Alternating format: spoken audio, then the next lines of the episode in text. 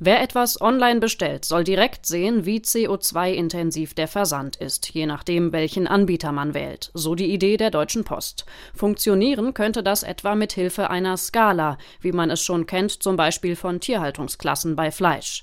Der Bonner Konzern hat diesen Vorschlag gemacht mit Blick auf eine Reform des Postgesetzes. Bis Ende des Jahres soll die beschlossen sein.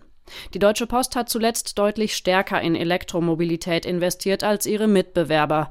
Der Bonner Konzern würde von einem Umweltlabel für Pakete also sehr wahrscheinlich profitieren.